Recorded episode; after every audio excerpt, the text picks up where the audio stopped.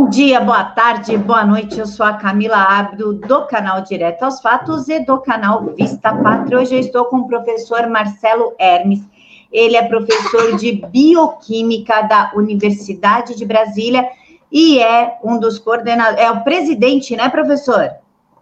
Isso. É o presidente do Docentes pela Liberdade. Professor, muito obrigada por aceitar falar conosco. Ah, eu que agradeço o convite. Prazer estar aqui. Professor, já inicia-se a pergunta: o que é Docentes pela Liberdade?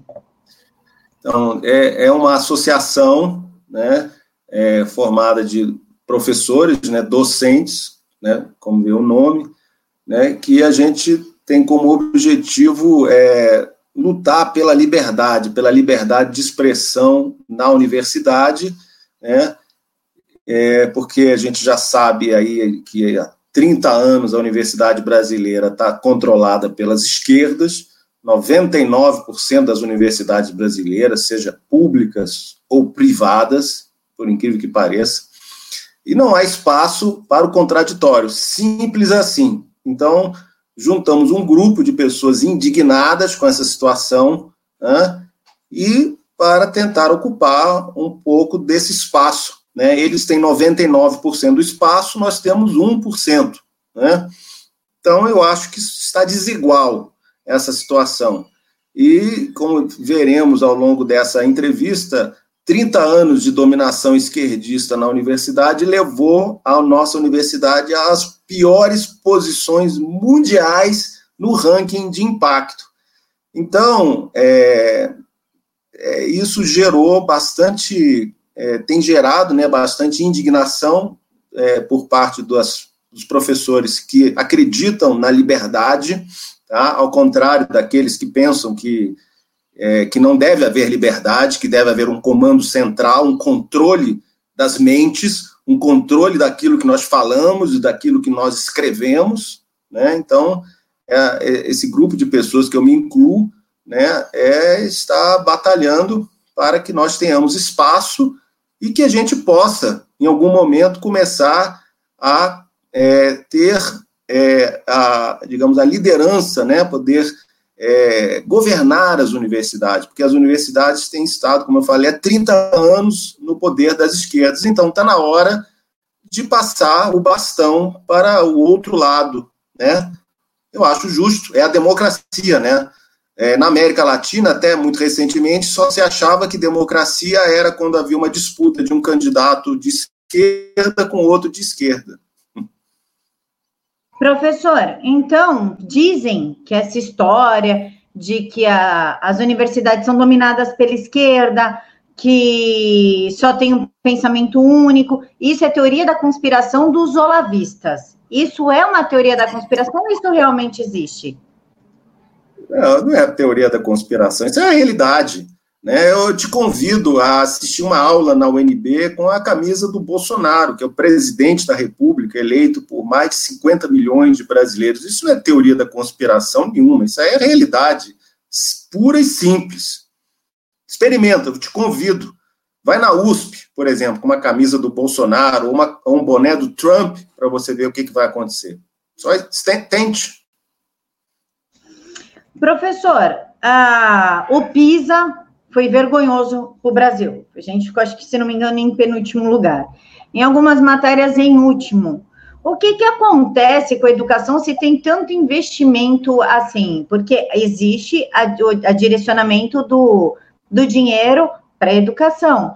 Por que, que, em teoria de, de promiscuidade, sexo e funk, os alunos são tão bons e matemática, física e química eles são tão ruins? É, eu, eu não sou um especialista na área da educação básica, né? Eu sou professor universitário, professor de bioquímica, né? Agora, eu tenho feito análises do, da produção científica dos pesquisadores da área de educação. São esses pesquisadores que têm controlado as políticas públicas federais e estaduais de educação né? São os gênios da educação. Então, o que, que acontece quando a gente olha os trabalhos científicos, os trabalhos acadêmicos desses grandes gênios da pedagogia e da educação no Brasil? O que acontece é que cerca de 70% a 80% dos trabalhos que eles escrevem nunca são citados por revistas indexadas, né, em indexadores internacionais. Né? Ou seja, a grande parte dessa produção acadêmica é, ela é, é, ela é ignorada, inclusive pelos próprios autores, né?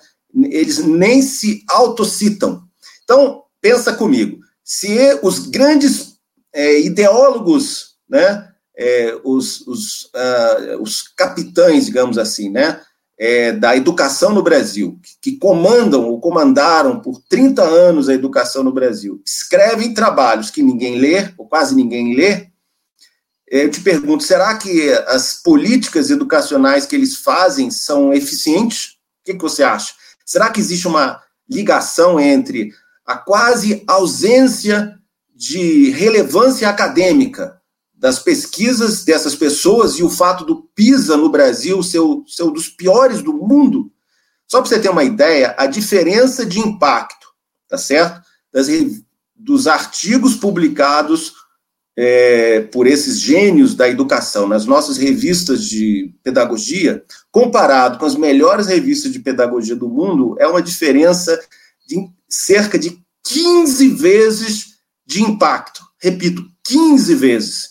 Então, assim, é, a pesquisa em pedagogia feita na Europa, nos Estados Unidos, ela é muito citada pelos pedagogos e, e, edu, e educadores do, né, do hemisfério norte. Né? E é, mostrando que pesquisas em pedagogia podem ser sérias e são sérias. Só que as feitas pelos gênios aqui do Brasil não têm impacto quase nenhum. Então eu volto a lhe perguntar, agora perguntando para você, você acha que existe uma relação tá, entre o, o, o PISA ser tão ruim, o resultado, e os nossos grandes gênios da educação serem tão assim ignorados pela academia mundial? O que, que você acha? Eu acho que tem uma grande relação.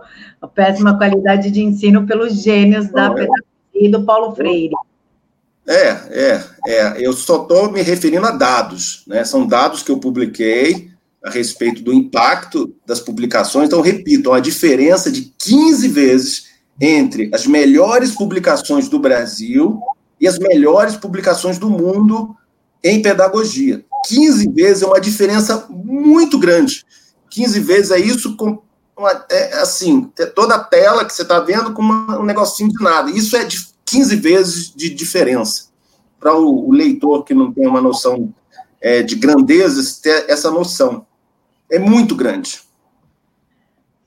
Professor, nós temos também problemas em relação às pesquisas. No Brasil se faz muita pesquisa, mas poucas ou quase nenhuma são aproveitadas, embora tenhamos grandes pesquisadores. Não vamos colocar tudo lá no mesmo balaio de gato, né?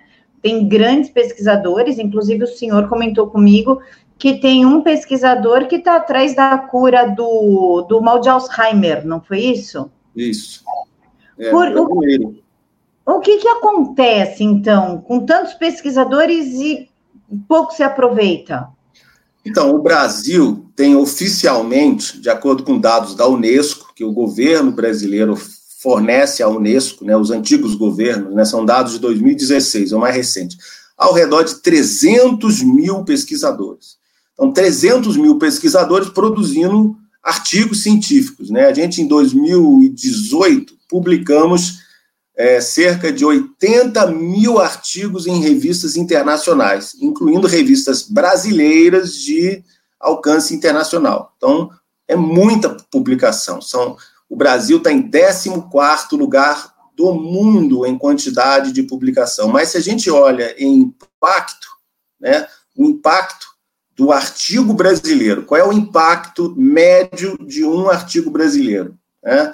Nós estamos numa lista de, vamos botar aí, de 90 países, dos 90 países que mais produzem ciência, a gente está entre os 15 últimos. Então, a gente está entre os 15 primeiros em quantidade, produzimos muito, né? mas estamos nos 15 últimos em impacto. Isso é muito ruim. Agora, vamos falar sobre a, a, o tamanho da comunidade científica brasileira. 300 mil pesquisadores, dados oficiais, tá certo? Então, se a gente tiver 1%, 1% de excelentes pesquisadores, são 3 mil. 3 mil é um número bom. Tem muitos países que não têm 3 mil pesquisadores no total. Né? Uh, uh, por exemplo, a Islândia, que é tem a pesquisa de maior impacto de todo o planeta Terra, não tem 3 mil pesquisadores. Tá? Então, esses 3 mil pesquisadores, eu estou dando um chute, eu estou falando do, do 1%, do top 1% dos pesquisadores brasileiros. Então, esse, esse pessoal produz trabalhos de altíssimo nível, de, de nível mundial, né? nível altíssimo.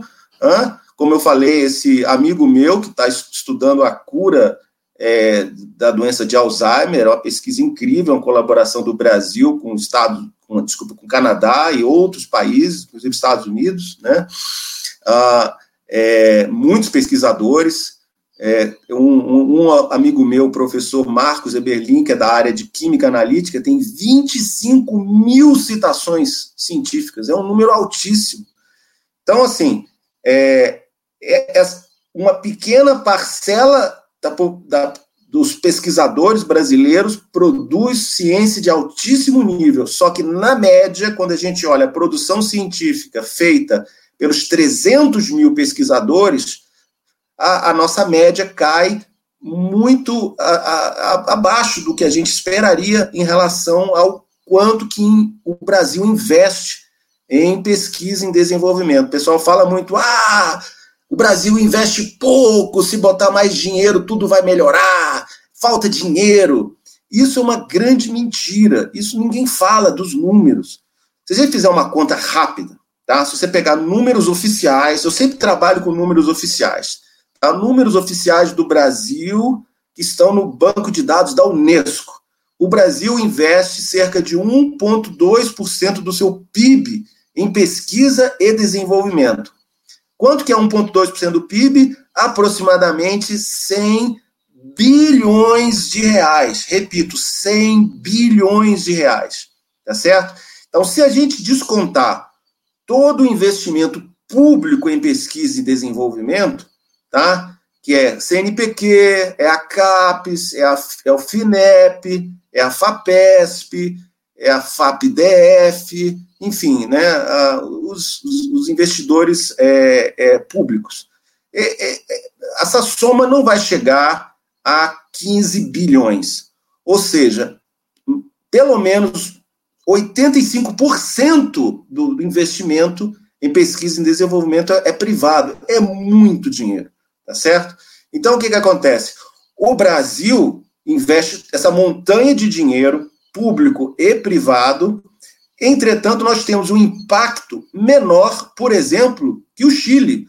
O Chile tem um impacto cerca de 40% acima do Brasil, porém investe 0,35% do PIB né, em pesquisa e desenvolvimento. O PIB do, do Chile é, é muito pequeno, é um país pequeno.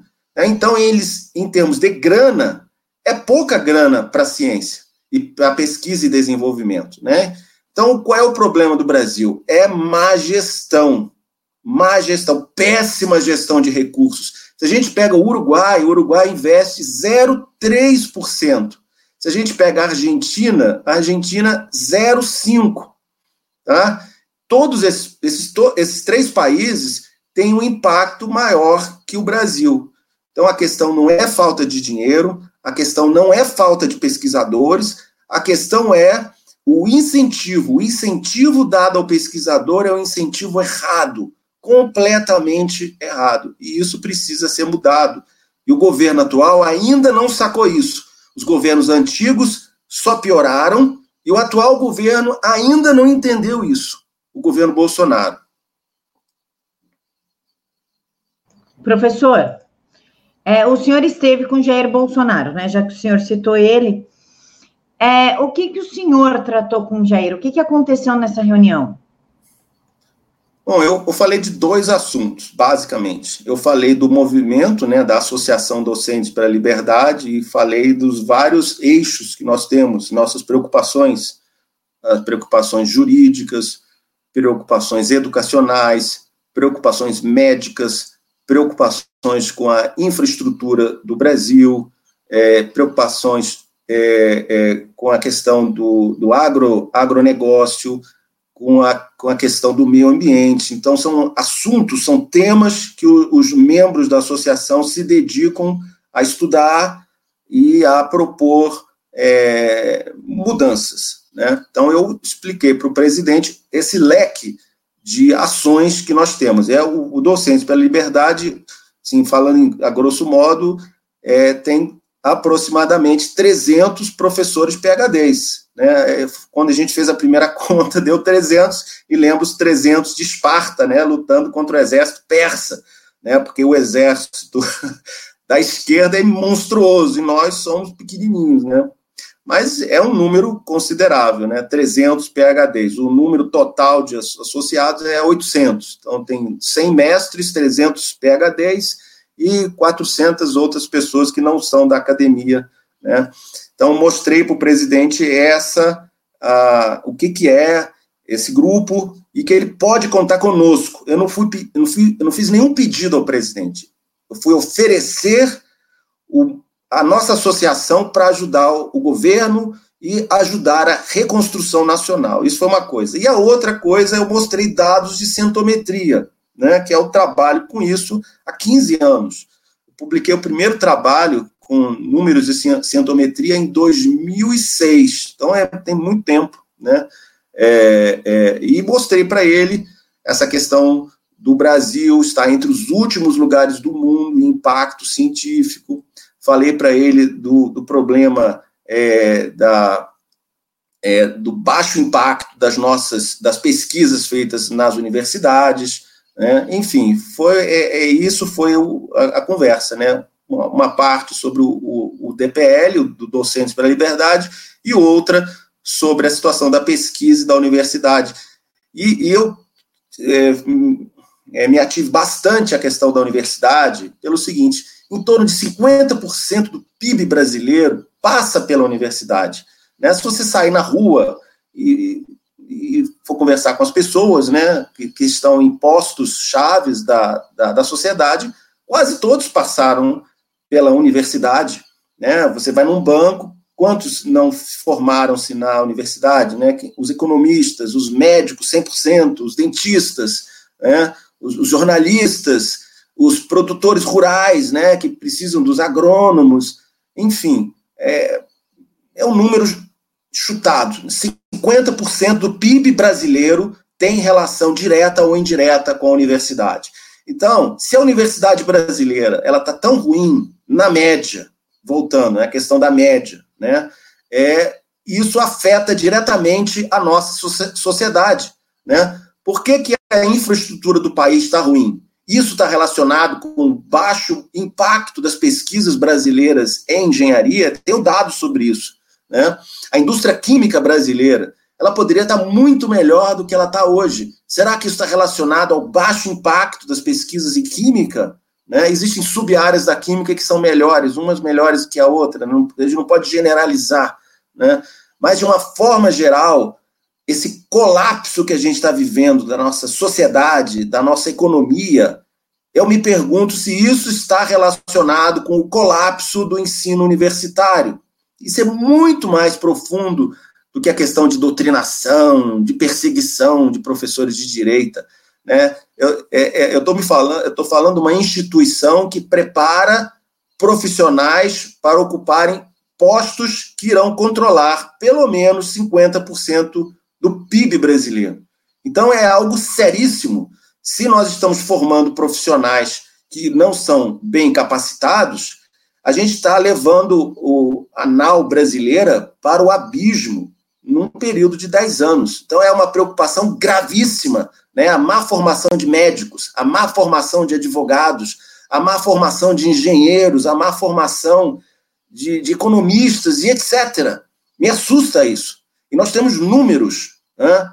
Não, então não se trata de teoria da conspiração, se trata de um pensamento lógico, racional. É isso, foi isso que eu falei com ele. E ele prestou bastante atenção.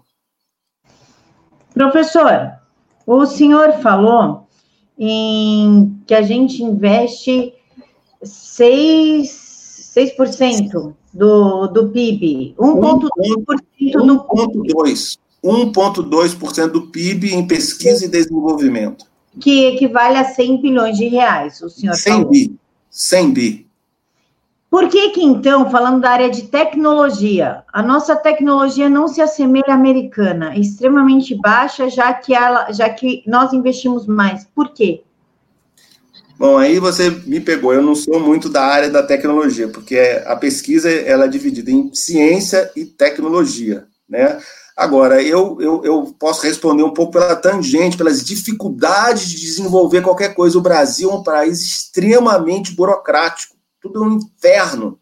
Né? Vou dar um exemplo: tentar abrir uma conta, pessoa jurídica, 15 dias para conseguir isso, né?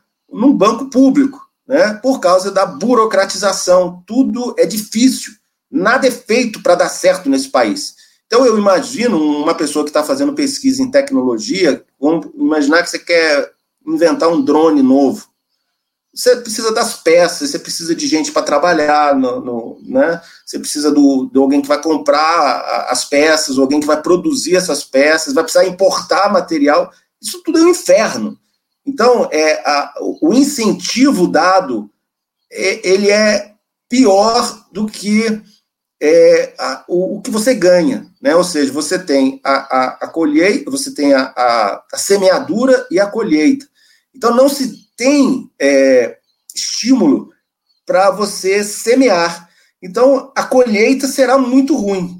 É esse que é a resposta genérica. Eu não posso entrar em detalhes porque eu não sou da área de tecnologia, né? Eu trabalho com, com ciência.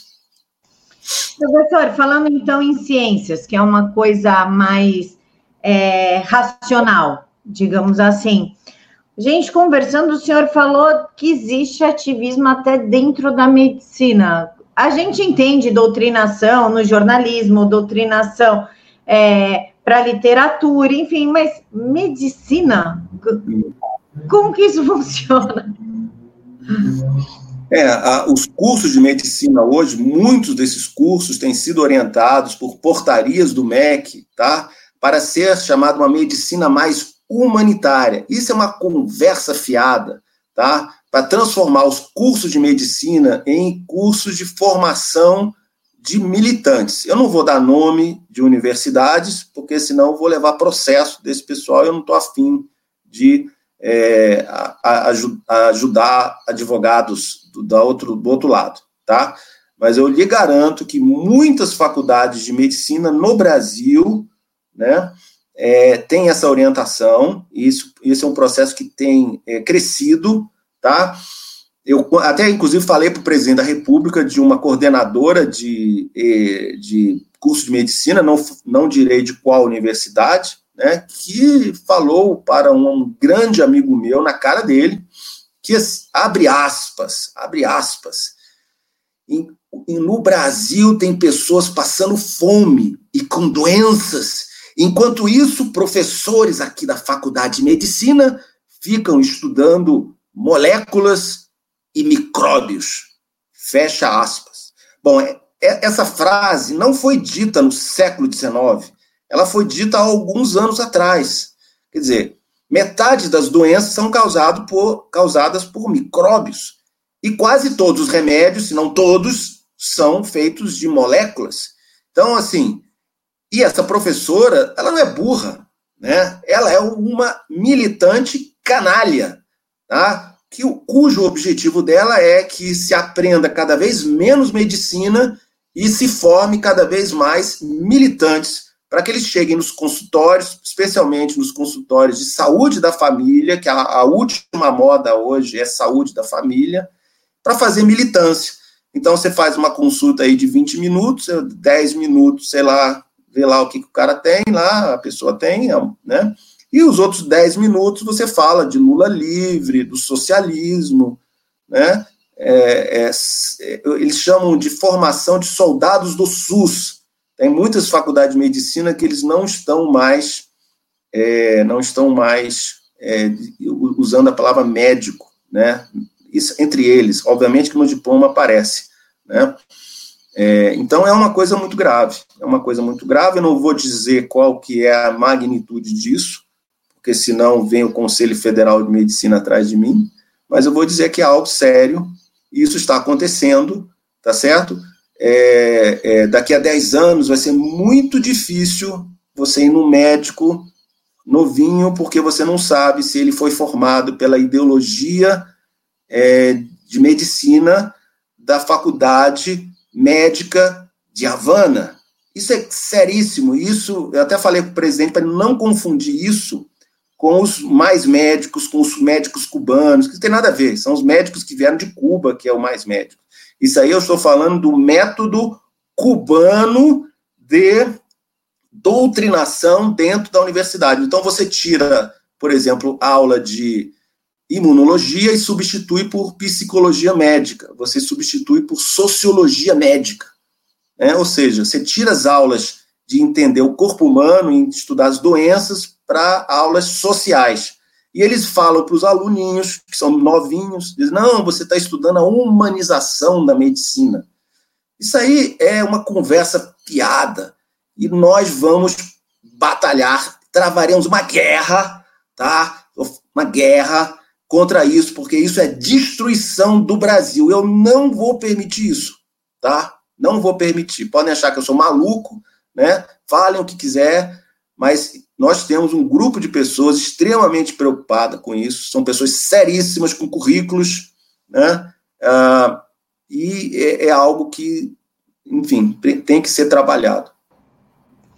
Professor, a gente está aqui falando em ciência e tecnologia, mas muita gente não entende a importância dessa área. O senhor pode dar um resumo, só para a pessoa conseguir se inteirar no que nós estamos falando?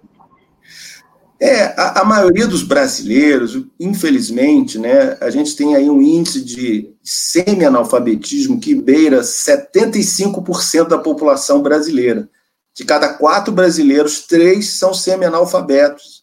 Então, é, é, assim, a grande massa da população não tem a menor ideia para que serve um cientista, ele nem sabe, é uma pessoa bizarra né, um cientista. Então, é, a ciência é a base da formação do conhecimento humano. Né, e existe ciência há 3 mil anos, 10 mil anos, né, não sei, 5 mil anos, eu não sou um filósofo da ciência. Né, então, é, é, é, a ciência bem feita, ela é fundamental para o desenvolvimento de uma nação, tá? É a ciência de qualidade, ciência e tecnologia de qualidade de verdade. Eu gosto de dar um exemplo que eu estudo muito a sociedade estoniana. Eu gosto de brincar que a Estônia, quando saiu da União Soviética, né, uh, teve colapso da União Soviética no início dos anos 90, era um país extremamente pobre, um país, país frio, muito frio a maior parte do ano, sem recursos naturais nenhum, né? Eu gosto de brincar que a única coisa que tinha lá eram estonianas bonitas, né? Realmente. é, e em questão de 10 anos, eles conseguiram desenvolver o país a ponto de, de, de sair da linha da pobreza, né? E hoje a Estônia ela briga é, é, para entre os primeiros lugares do mundo em impacto científico. Então a gente verifica que há um paralelismo entre o, o crescimento do PIB per capita da Estônia é, com um paralelismo muito grande, né? São duas curvas que crescem em paralelo, que é o, o PIB per capita e o aumento do impacto científico, né? O impacto mundial da pesquisa estoniana. Então eles vão, são duas curvas que crescem paralelo, é lindo, né? Então mostrando que ciência e tecnologia, quando feita com seriedade, leva ao desenvolvimento nacional, e o desenvolvimento nacional melhora a ciência e tecnologia, que melhora, que traz de volta o resultado. Então, é uma, uma coisa ajudando a outra. Só que o que, que acontece? Na Estônia, você abre uma empresa em 15 minutos. Então, o incentivo para que o resultado das pesquisas é, chegue na sociedade, é, ele, ele, ele, é muito bom. Aqui no Brasil, não. Você pode ser um gênio, é, descobrir a cura de Alzheimer, e ter um medicamento para isso, mas a, a burocracia é tão massacrante que é bem provável que a pessoa não consiga desenvolver, botar esse medicamento, futuro medicamento no mercado, enquanto ele, ele viver, né? Então, é, é esse que é o problema, né? Então, você pode, tem que, é, a ciência é fundamental para a sociedade, desde que ela seja muito boa, de excelente qualidade. Você não pode fazer ciência ruim. Né? E tem dois tipos de ciência: a ciência aplicada, que você, que é, por exemplo, essa pesquisa desse meu amigo, né? Ela tem uma aplicação direta na cura de Alzheimer, altíssimo nível, ou a ciência básica. Eu trabalho em ciência básica, que ela constrói os conhecimentos básicos, os conhecimentos é, é, é, é o alicerce.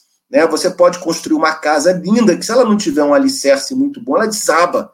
Então, a ciência básica é fundamental para que a gente tenha ciência aplicada e, posteriormente, a tecnologia. Só que muita gente faz ciência básica de uma forma muito bobinha, né? Os próprios pesquisadores reconhecem, né? Falam, ah, essa pesquisa é muito ruim, ele está se repetindo e tal. E você vê muito isso no Brasil. E vê muito isso na Índia, na China, até nos Estados Unidos, né? Então, assim, ciência é importante para a nação desde que ela seja muito boa. E ela leva ao desenvolvimento econômico, sim. Então, é importante que a nação invista em ciência, tá? não só dinheiro público, mas dinheiro privado. Né? Se eu sou dono de uma mega empresa de química, vamos supor que eu produza tintas, eu vou querer pesquisadores trabalhando com tintas que sejam cada vez melhores, cada vez mais baratas, com maior durabilidade, sei lá, que sejam mais bonitas, né? Eu vou pagar por isso. Então, vou ter um retorno. Né? É, é isso. Professor, nós já sabemos que 80% das pesquisas em educação, em educação não são aproveitadas no Brasil. Mas se fala muito da área de saúde pública, tudo é saúde pública, inclusive querem colocar até aborto na área de saúde pública. Como é que são as pesquisas na área de saúde pública? É aproveitável ou não é? Então, uma parte das pesquisas em saúde pública, sim. Vou até dar uma colada aqui no meu próprio estudo, né? É, que, é, que é assim, o que eu verifiquei é que duas de cada cinco publicações na área de saúde pública é, é, são citados, tá? Então, há um aproveitamento de apenas 40% das pesquisas é muito baixo, né? Na área de educação, o aproveitamento é bem menor, é na faixa de 20% a 30%. Né? Na área de saúde pública, o aproveitamento, em média, é de, de 40%. Né? Então, tem 60% dos trabalhos desconsiderados. É um, é um, é um desperdício monstruoso de, de recursos públicos, né? E, novamente, de forma parecida com eu falei com relação à educação, são os gênios da área de saúde pública que publicam esses trabalhos. Então eu pergunto o seguinte: será que esses trabalhos, que, que não são lidos em geral, né, em média, novamente, é uma média, eu pego a quantidade total de artigos, quantidade total de citações e faço uma média. Tá? Existem trabalhos muito bons? Existem, claro. Só que na média, na média é muito ruim. Tá? É, então eu pergunto o seguinte: será que o caos na saúde pública brasileira, brasileira está relacionado com esse baixo impacto das pesquisas em saúde pública feitas no Brasil? O que, que você acha? Pode ser, se pensar por esse lado, sim. Tá aí o resultado da, da péssima saúde pública que nós temos. Pois é, é, é essas pessoas, eu, eu sei disso, porque eu convivo com muitas pessoas da área de saúde pública, eles são gestores, né? É, tra, trabalham no MEC, desculpa, MEC não, Ministério da, da Saúde, trabalham nas secretarias de saúde estaduais, e eles fazem as políticas de saúde pública. E a gente está vendo o caos que tem sido né, na, na, nos hospitais e nas, nas, nos postos de saúde, né, essa ideia de distribuição gratuita de remédio, né, que é uma outra história. É, enfim, isso tudo são, são ideias brilhantes feitas por esse pessoal que escreve artigos que ninguém lê. Vamos imaginar, vamos vou fazer novamente a, o comentário. Imagina que você quer fazer uma pesquisa e precisa de estatística. E vamos imaginar que eu seja o estatístico. Eu publico trabalhos de estatística e que não são citados. E você descobre isso, que meus trabalhos ninguém lê. Você iria me contratar para ser seu estatístico? O que, que, você acha? Não, se é um trabalho que ninguém lê, não. É, se a minha produção é irrelevante, você, você vai desconfiar da minha capacidade técnica, correto? Correto. É a mesma coisa se você vai no médico, que por acaso ele é cientista, né, publica trabalhos. Os trabalhos dele são muito ruins. Você vai nesse médico? Não, jamais, nunca. Pois é. é. Então é esse que é o problema. Quando a pessoa se mostra, né, que produção científica é uma maneira muito boa de você ver quem é essa pessoa. Porque às vezes o profissional ele é apenas um leitor, ele estuda, ele sabe e pronto. Você não tem como aferir se ele sabe ou não, porque você não tá, não tem como provar isso, né? É, agora, se ele está escrevendo sobre o assunto, você tá, tem acesso ao que ele pensa, né? Que é o que ele escreve, o que ele produz. Se esses trabalhos são irrelevantes, é, você pode concluir que essa pessoa não é muito um não é um profissional muito bom, né? Então é essa linha de raciocínio que eu tenho que eu tenho traçado, né? As pesquisas é, brasileiras, é, como eu falei, na área de saúde pública, na área de educação, na área de sociologia, na área do direito, na área da ciência política, são todos artigos extremamente é, ignorados pelos por, por, outros acadêmicos. Aí eu fico perguntando: você confiaria nesses profissionais? Né? Aqueles que fazem políticas jurídicas no Brasil, né? Só para você ter ideia de números, a distância, mudando, já falando já de outro assunto, a distância das pesquisas brasileiras jurídicas, né, das melhores publicações jurídicas do Brasil versus as melhores do mundo, a diferença é de 35 vezes impacto.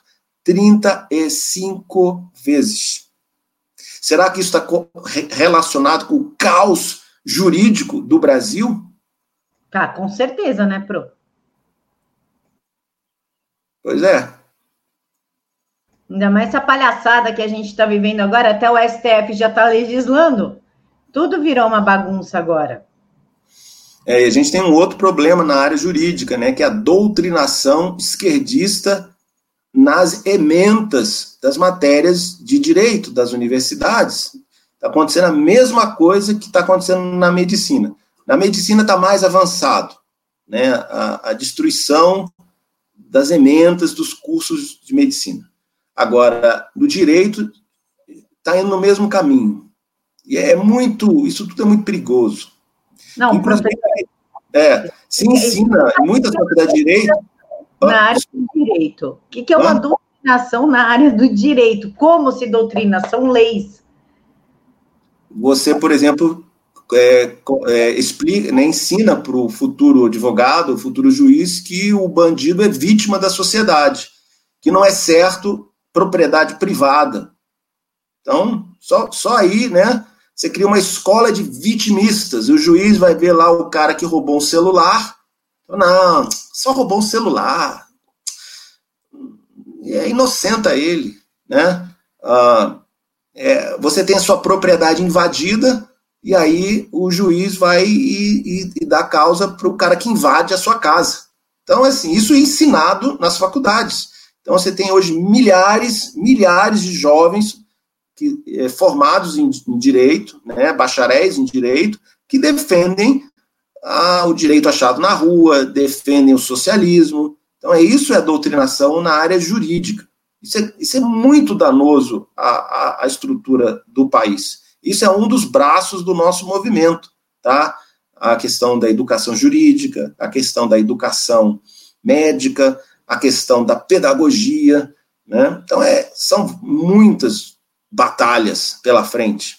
A gente tem aí 10 anos de luta. Eu não gosto de usar a palavra luta, 10 anos de combate. Luta é um termo da esquerda. Professor, professor, eu tô tipo, uou, até na área do direito. Isso eu não imagino, porque a gente imagina mais na área de humanas, né? Jornalismo, sociologia, psicologia, pedagogia, tudo que mexe com o lado humano. Agora, direito, medicina, eu sou sincera com o senhor que eu jamais imaginei, porque são matérias óbvias. É, é, virose, é isso aqui, é câncer, é isso aqui, no direito, robô, é isso aqui, são né, coisas sólidas. É meio, é, é meio chocante saber de uma coisa. É terrível, assim. é terrível, eu sei disso. Eu conheço o, o, que acontece em muitas faculdades de, de medicina.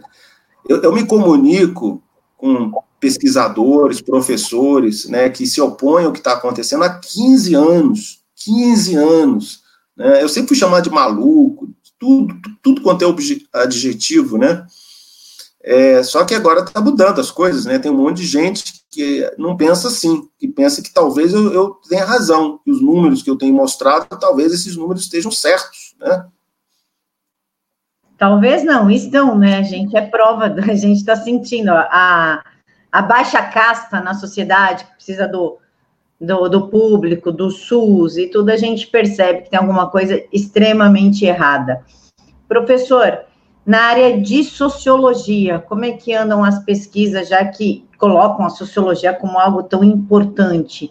Como é que estão as pesquisas nessa área? É a mesma coisa, né? é a mesma coisa que no, como eu falei, na, na área de educação, na área do, do, é, do direito, é, é, é na área de história também. É assim, a grande maioria das publicações são, são ignoradas. A área, a área de sociologia, a gente tem, olha aqui, ó, os artigos de sociologia das melhores revistas americanas e inglesas, tem 90% dos artigos são citados, enquanto que no Brasil 25% são citados, ou seja, de cada quatro artigos, apenas um é citado uma vezinha, né? E é uma diferença monstruosa com as melhores revistas de sociologia do mundo. E a, e a diferença de impacto entre o Brasil e as melhores revistas do, do, da Inglaterra dos Estados Unidos é de 16 vezes. É uma diferença monstra. Ah, uma coisa que eu verifiquei é, é que a, a, sociologia brasileira segue a tradição francesa. Né? Então, a, e eu verifiquei que números cientométricos que as pesquisas francesas também não são citadas. Né? Então a gente segue o mau exemplo. Né? Quer dizer, o que, que adianta você fazer uma pesquisa que ninguém lê, que ninguém cita? Então eu pergunto para você, se você fosse estudar sociologia, você seguiria o modelo inglês, que é citado, ou o modelo francês, que não é citado? Qual é o caminho que você seguiria? Modelo inglês, com certeza. Lógico, né? mas as pessoas ficam presas é, é, em, em, certos dogmas e elas não querem enxergar a realidade. Né? Eles olham para esse meu artigo e dizem que é mentira. Eu falei, mas eu peguei esses dados no banco, o banco de dados não foi eu que fiz. Eu simplesmente é, é fiz a conta. Né? Esses dados estão todos disponíveis na internet, tudo público. É só a pessoa ir lá e refazer as contas e vai chegar no mesmo resultado que eu. Né? Uh, qual é o impacto na sociedade brasileira dos sociólogos é, serem ruins, né? terem, terem uma é, é, produção científica ruim? E os sociólogos que têm postos chaves na República, por exemplo, tivemos um presidente da República, sociólogo, né, dois mandatos, né, oito anos. Né? Então, qual é o impacto desse tipo de, de gente má formada na sociedade brasileira? Né? é, é ensinado sociologia nas escolas. Então, é, eu me pergunto qual que é o, o, a relevância disso. Eu, eu, eu, eu, estou certo que não é o mesmo impacto na sociedade que o direito, que a medicina, que a engenharia, né, que a pedagogia. Né? A pedagogia forma todos os professores de, de, das escolas. Né? A sociologia ela é menos letal ao país, mas é, é ela forma pessoas que irão, é, é, digamos, são formadores de opinião. Então, eles são os, os intelectuais da sociedade brasileira. São intelectuais que produzem artigos irrelevantes. Então, eu vou dizer para vocês, eu não, não, é, eu não vou dar ouvido a essas pessoas que têm, cujos artigos ninguém lê. Professor, o senhor pode explicar para a gente o sucesso da Estônia Sucesso da Estônia na ciência serve de exemplo para o Brasil. Qual que é? Qual que é o exemplo? Então, foi o que eu falei um pouco antes, né? Que a, a Estônia, ela, ela é uma, se transformou numa sociedade extremamente desburocratizada, tá certo? O mínimo possível de burocracia, o mínimo de interferência do governo na sociedade, Tá? Então, como eu falei, na Estônia hoje você abre uma empresa em 15 minutos, é um país extremamente pobre, não tinha recursos quando saiu da União Soviética, exceto as mulheres bonitas. uma brincadeira. É, e eles desenvolveram uma ciência e uma tecnologia de altíssimo nível, altíssimo nível, e hoje disputa o primeiro lugar do mundo. Em 2015 ou 2016, eu não lembro de cabeça agora, a Estônia foi o primeiro lugar do mundo em impacto científico. E era um paizinho que ninguém dava nada por ela, né? Então, porque eles desenvolveram de forma eficiente com incentivos. Se você não tem incentivo, você é, é, você não vai desenvolver. Por exemplo, professor universitário no Brasil, você tem um salário fixo. Então, se eu produzo um, uma pesquisa de excelente qualidade, o meu salário no fim do mês é igual daquele que produz um trabalho horroroso. Então, qual é o incentivo de eu fazer coisa boa? Mesmo aquele que queira ganhar dinheiro com a sua pesquisa, vai ser difícil, porque a universidade é contra o pesquisador é, trabalhar em colaboração com a indústria, né, fazer parceria, né, fazer consultoria. Né, essa pessoa é considerado quase que um criminoso dentro da, da universidade. Né, se ele tenta trazer dinheiro para a universidade, ele é um monstro. Então, assim, o incentivo a nível nacional, em média no Brasil, é para você não produzir. Enquanto que na Estônia é o contrário. Se você tem uma boa ideia, você vai é, ganhar dinheiro. Por exemplo, o Skype, que todo mundo usa, né, é, é, é um produto da Estônia. Né? É, é, o governo digital é uma invenção estoniana. A Estônia hoje tem juízes que são inteligência artificial. O juiz é um robô. Então, para pequenas decisões, é um robô que decide. Né? Então, a pessoa roubou o celular, quem vai julgar isso é o robô, porque não precisa gastar dinheiro público pagando salário de juiz para julgar uma pessoa que roubou o celular, porque é óbvio que tem que ser condenado. Né? Então, é, é, é, então, é uma sociedade que trabalha com os incentivos certos. O Brasil trabalha com os incentivos errados. O que a universidade brasileira faz, em alguns casos, é o anti-incentivo, que é o, da, é o sistema da punição. Então, se você não publicar, você vai ser descredenciado da pós-graduação. Se você não publicar os artigos com viés esquerdista, você vai ser mal falado, você não vai ter alunos.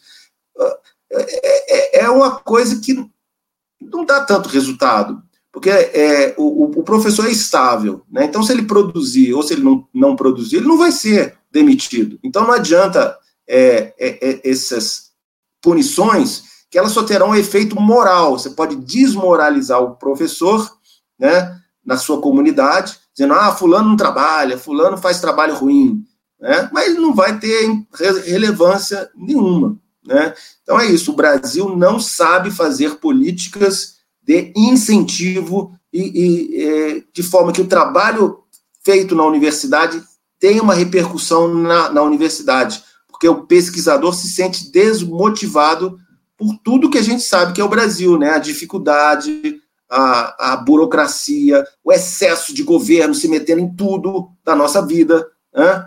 Por isso que o presidente Bolsonaro fez uma brincadeira uns meses atrás, com um mês, dois meses atrás, falando que assim, ó, oh, eu só vou deixar você ao banheiro uma vez a cada dois dias. Ninguém entendeu, né? Porque ele se, se, referia a esse controle extremo do Estado da, na vida do cidadão. E o, e o controle é mal feito. Né? Porque, por exemplo, na China, pelo menos, eles controlam, é uma quase que uma ditadura, mas pelo menos eles fazem os incentivos certos, tanto que o país está crescendo. O Brasil não é uma ditadura, mas eles criaram um inferno que é a burocracia e é o excesso de regulamentações e a ineficiência do sistema. Então, cria-se uma situação que não, não desenvolve o país. É isso. Para a pessoa, para conseguir vencer no Brasil, tem que ser um herói. Né? Tem que ser um, uma, uma pessoa com uma resiliência monstruosa. Né? Eu consegui desenvolver por quase 30 anos uma pesquisa com relevância mundial, mas o custo emocional, psíquico, imenso, imenso. Né? Quem é que está disposto a isso? Ninguém está disposto. Muito pouca gente está disposta. Quase ninguém, para falar a verdade. Pois é, eu, até comentei com o presidente, falei, presidente, olha, eu sou um dos pesquisadores mais citados do Brasil, tá? é, da região centro-oeste, com certeza um dos mais citados da região centro-oeste. Então eu deveria ser o orgulho da UNB. E o que eles falam é o contrário, que eu sou, eu, eu, eu sou a, o vexame da universidade. Né? É o contrário, quer dizer, em vez da universidade se orgulhar de que a minha pesquisa hoje ela está sendo feita em 29 países, estudando a minha teoria, eu sou a vergonha da UNB. Por quê? Porque eu sou de direita. Simplesmente isso. Né? porque ninguém vai criticar a minha pesquisa, porque sabe que não tem o que criticar na minha pesquisa. Então, eles, eles criticam que é a minha pessoa, a minha moral. Né? É, então, você vê qual seria o incentivo para o Marcelo Hermes continuar a desenvolver a teoria que eu estudo, a teoria do preparo para o estresse oxidativo. Né? Eu acabei de vir do Congresso Internacional, um mês, alguns meses atrás, que eu organizei no Canadá, né? um simpósio internacional sobre a minha pesquisa, né? Ah, com pesquisadores que vieram de vários países, né? dos Estados Unidos, do Canadá, é, é, da, é, da China, né? enfim, é, do México. É, é, e qual é o, o, incentivo que eu tive na, na volta? Nenhum.